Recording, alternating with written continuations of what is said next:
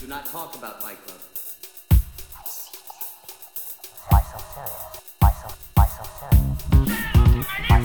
Houston, we have a problem. Why so serious? Why so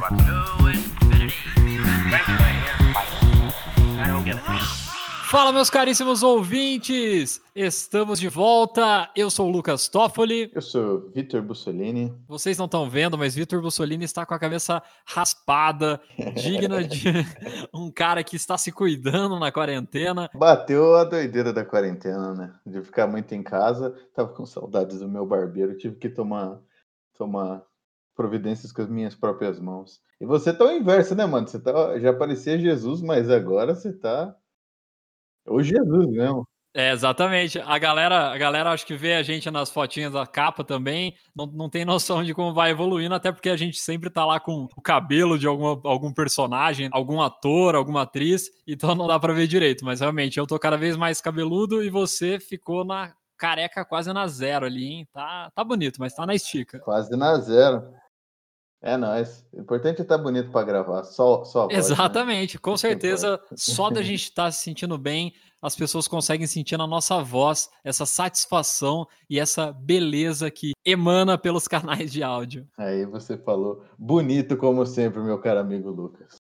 Simbora então. E simbora, mais uma vez a gente escolheu um filme da Netflix para comentar aqui. Novamente, é sempre bom ressaltar que a gente não tá recebendo nada Ai. ainda, mas a gente resolveu falar de um filme que ficou na boca do povo. A galera, a maioria curtiu, a maioria das coisas que eu li, as pessoas gostaram do filme. O Vitor talvez traga alguns pontos ali que ele não gostou, mas eu também tenho uns pontinhos para comentar sobre o filme, que é Enola Holmes, estrelado pela Millie Bobby Brown, nossa eterna Eleven do Stranger Things. E como você já deve perceber pelo título, Enola Holmes, sim, se trata da irmã mais nova de Sherlock Holmes, que nessa versão do filme está interpretado por Henry Cavill, o cara que é o bruxão, o Superman, e tudo que jogar na mão desse cara, ele abraça e faz. O cara é multitarefas. O cara é o brabo mesmo. Cara, eu sinceramente não sabia que a Enola, Enola Holmes existia. É lógico, eu nunca li Sherlock Holmes, então quem sou eu para falar? Mas todo mundo já viu pelo menos um Sherlock Holmes na sua vida, então todo mundo sabe do que a gente está falando. É, esse não é. Se você estranhou e nunca ouviu falar nela, não é difícil é, isso acontecer, porque ela realmente só surgiu em 2006 com a partir de um livro do, da escritora Nancy Springer, que é inclusive o primeiro aparição dela é exatamente onde foi baseado esse filme. Então a gente tem o Sherlock Holmes que é do século XIX, muitos anos depois apareceu a querida irmã Enola Holmes. E você deve se lembrar dos filmes já dos Sherlock Holmes que foram blockbusters, assim, que tiveram uma bilheteria ok. Foram bem sucesso até na época, que foi um dos únicos filmes que o Robert Downey Jr. fez ao longo de toda a sua trajetória no universo Marvel. Ele era o Sherlock Holmes e o companheiro dele, o Watson, era o Jude Law. Então, eu gostei bastante dos filmes na época, lógico, eles são aqueles super filmes blockbuster, de aventura, tinham várias cenas em câmera lenta ali do Sherlock Holmes do Robert Downey Jr. lutando ali, o cara era muito bom nas artes ali marciais de luta e tinha bastante ação. Era basicamente um filme de ação com toda essa esperteza e essa coisa do raciocínio lógico que o Sherlock Holmes traz muito forte para desvendar todos os crimes ali que aparecem na sua frente. E da mesma época também teve a série do Sherlock, que muito criativamente chamava Sherlock, estrelada também por um cara amigo nosso do universo Marvel, Doutor Estranho, nosso querido Benedict Cumberbatch. Isso aí, o famoso Benedito, né? E é bom lembrar, eu falei aqui que era filme de ação e tal, tem umas reviravoltinhas, e quem dirigiu o primeiro Sherlock Holmes foi o Guy Ritchie. A gente comentou sobre ele aí nos últimos cinco Pindica, tava ali o Snatch, Entre Porcos e Diamantes, esses grandes subtítulos brasileiros, eu nem sei se tem esse subtítulo na versão original, que ele dirigiu os dois, o Sherlock Holmes e Sherlock Holmes, O Jogo das Sombras. Então, o Guy Ritchie aí, que já é um cara, um queridinho nosso aqui do Syncope. Então, não é à toa que eu gostei dos filmes, eles são realmente muito bem feitos.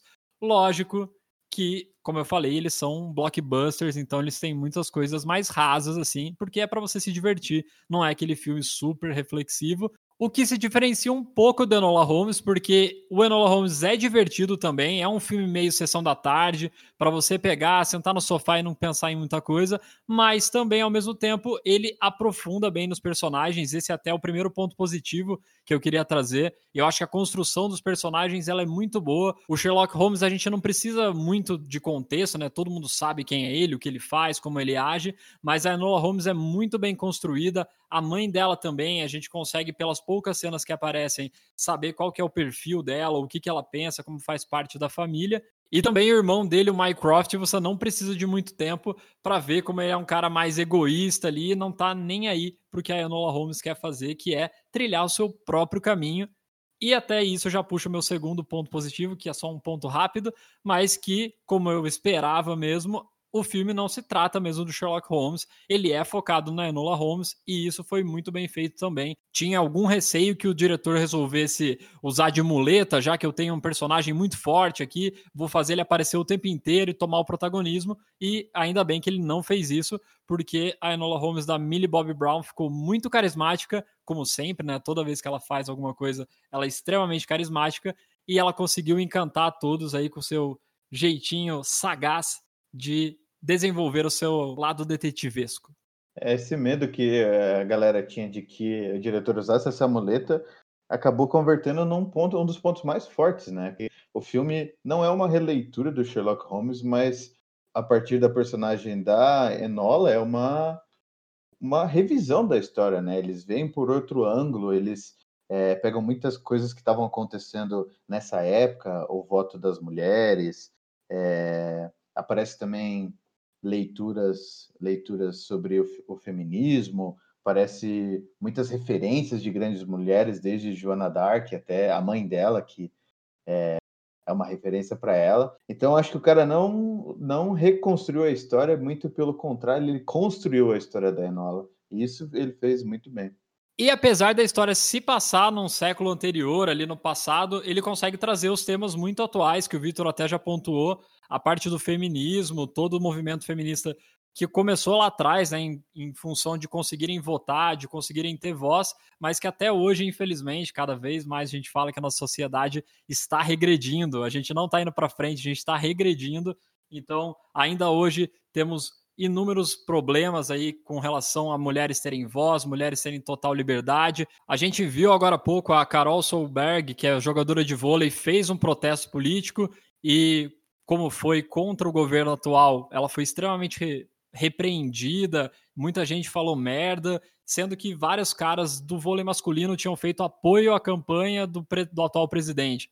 Então, assim, cara, a voz dos homens importa e a voz das mulheres não. Quando ela fala alguma coisa, ela foi repreendida. Então, até hoje, a gente fica nessas discussões. Obviamente, a gente busca sempre a igualdade, mas a sociedade como um todo ainda está muito, muito atrasada nesse ponto. Então foi muito legal o jeito que o tema foi trazido, sendo super atual, mesmo a história se passando num período anterior ao que a gente está agora.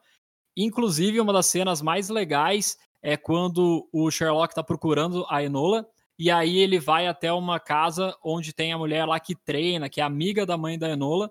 Ela treina luta ali, treina as meninas para lutarem, e ele começa a falar que ele não quer se envolver com política, que, cara, para ele tanto faz o que acontecer.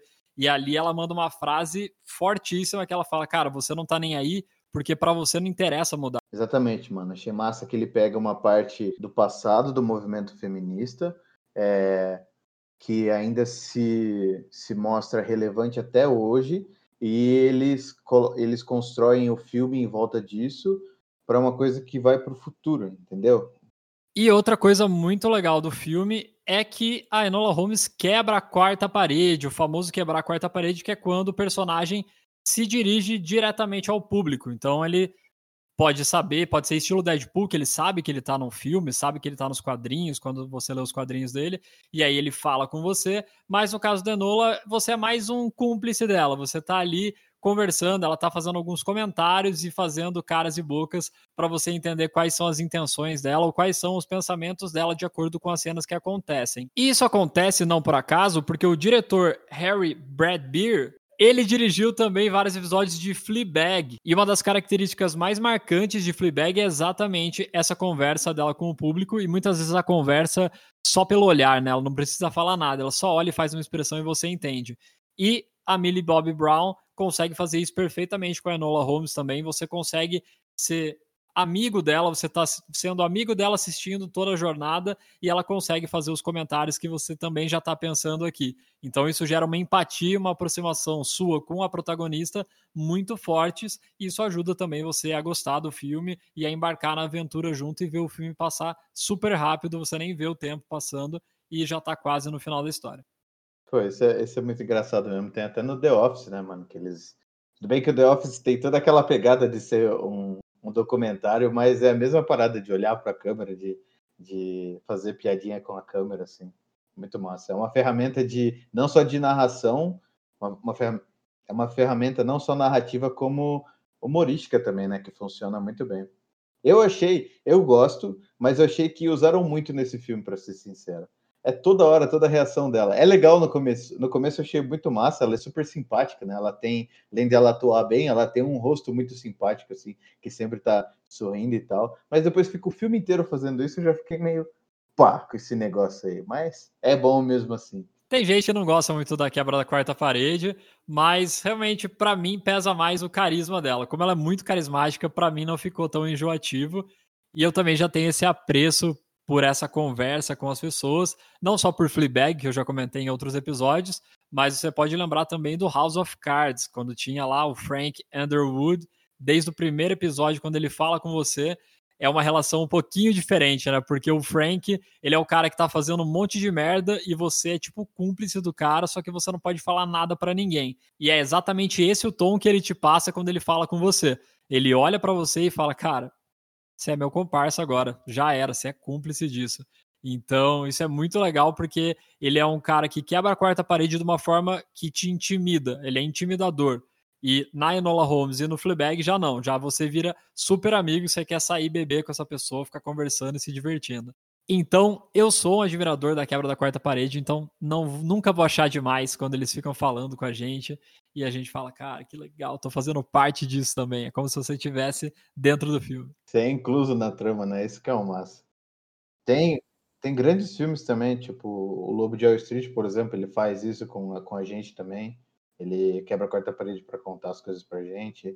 É, Mr. Robert também faz isso. Então é uma ferramenta bem usada aí e, funciona muito bem, né, cara? É, uma é gostoso de participar. Eu acho que principalmente para para criança deve. Eu não lembro se quando a gente era criança tinham filmes assim ou não sei se você lembra de alguma vez que você viu que era assim quando a gente era criança, mas deve ser muito massa, muito cativante. É, não consegui pensar em nenhum também. Isso é legal, velho. É, mas já é um cinema mais. É um filme que eu, eu acho que é um filme de criança, só que ao mesmo tempo ele tem vários. É, ele não é simplesmente um filme infantil, ele tem esses vários elementos de cinema que podem fazer a criança querer ver mais cinema também, sabe? De ah, gostei da, da pessoa falando comigo, quero ver mais filme assim, sabe? Mas nem tudo são flores, então o Enola Holmes ele peca em alguns pontos. Vamos tentar não dar um spoiler aqui para você, né? Contar nada da trama, mas o que, que, você achou de ruim, Vitor? Você já falou que a quebra da quarta parede o tempo inteiro acabou ficando um pouco desgastante para você, mas que mais você achou de negativo no filme? Cara, é... por mais que eu acho, eu acabei de falar que eu acho muito legal é... ter um filme desse com esse com esse tamanho de trabalho é... nos elementos cinematográficos para criança, ao mesmo tempo eu acho que para a gente não funciona assim. Eu logo perdi o interesse nele, mesmo assistindo é, o filme inteiro, por causa do tom dele. Ele é muito muito infantil e muito por ser infantil ele não é não é tão realista, mas assim, não que filmes bons e interessantes sejam só os realistas, mas então, por exemplo, cenas que tem tiro, por exemplo, não tem quase um tiro que acerta nesse filme, coisas bem de perto, coisas bobas assim, e você não fica aflito de o que vai acontecer com os protagonistas, porque você sabe que eles vão escapar. Então, isso que isso que me, me fez perder um pouco de interesse, assim, mas eu entendo que a, a gente não é o público-alvo desse filme. Eu enxergo isso, pelo menos. Então, para mim tudo bem, sabe? Eu que sou, eu que tô de intruso ali. Não foi um filme feito querendo me cativar, então tudo bem de não ter me cativado. Eu acho que ele até é um filme pra gente também, porque ele é meio que um filme para todo mundo, né? Eu falei, ele é um pouco pipoca ali, sessão da tarde. Cara, tô ali com uma galerinha, quero assistir alguma coisa que eu não tenho que prestar tanta atenção. Eu acho que ele passa bem. Lógico que ele fica muito longe aí quando você fala de tiro, por exemplo, o Vitor que é fissurado por filmes de máfia, cara, não tem essa. Se o cara tá a dois metros de você, ele não erra um tiro, mas nem que a vaca tussa. Não só isso, mas também filmes que é, a gente fica preocupado com o protagonista, porque a gente sabe. A gente tem até filmes recentes que a gente viu do ano passado, desse ano, não lembro quando é, vou falar qual, mas que o nosso protagonista morre. Então é coisa que a gente fica em outros filmes fica aflito. E nesse você não fica, tá ligado? Você fica, pá, ela não vai morrer, né, velho? Como que a mina, a mina que tem o nome do filme vai morrer na Netflix? Não tem como. E pior, e pior, a gente já viu filmes que nada indica que o protagonista vai morrer e ele morre. Então aí mais surpreendente ainda, a gente nem teve tanto essa tensão e no final acontece o pior para ele. Então eu concordo com esse ponto de não ser tão realista, é isso mesmo, ele é um pouco mais como eu disse, acho que pipoca é o termo que a gente usa às vezes para falar esse filme mais popular, aquele filme que não está muito preocupado em ser muito profundo e também não está preocupado em trazer tanto a realidade. Para mim isso não pegou tanto. O que pegou mais é que eu achei que foi muito bem construído. Os personagens foram bem construídos, apesar de eu falar que o filme não tenta aprofundar tanto. Nos personagens ele aprofunda e cada vez mais eu percebo que quando os personagens são muito bem desenvolvidos, a trama acaba até ficando um pouco secundária. Porque você fica tão intrigado, tão interessado e tão é tão incrível aqueles personagens agirem daquela maneira que você fica encantado com isso e se deixa levar. Porém, eu acho que ele constrói muito bem cada etapa do filme até chegar no ato final. Não vou falar de spoiler nenhum, mas eu achei que o final ficou extremamente corrido, cara. Pareceu que foi uma ideia que foi sendo desenvolvida muito bem, com calma, com tranquilidade, com os detalhes que mereciam. E chegou no final, me deu a impressão de que alguma coisa aconteceu que eles tinham que fechar o filme daquela forma.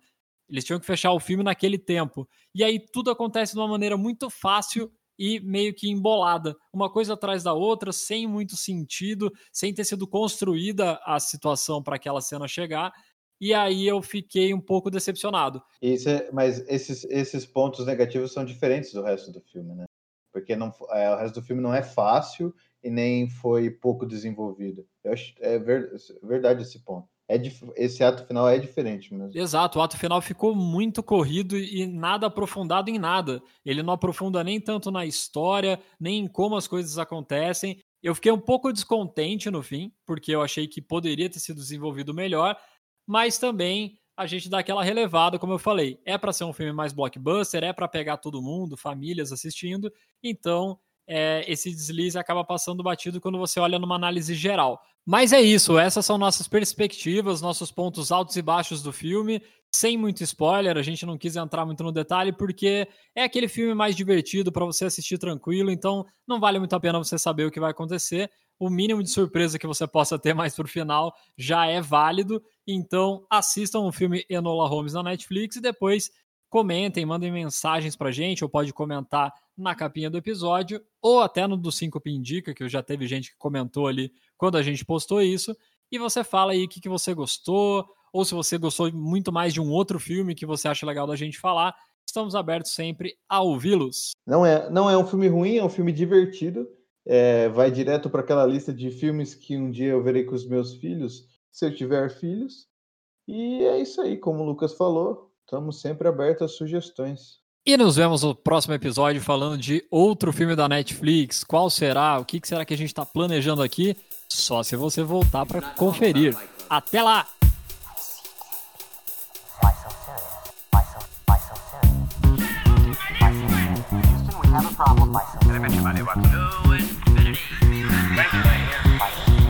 I don't get it.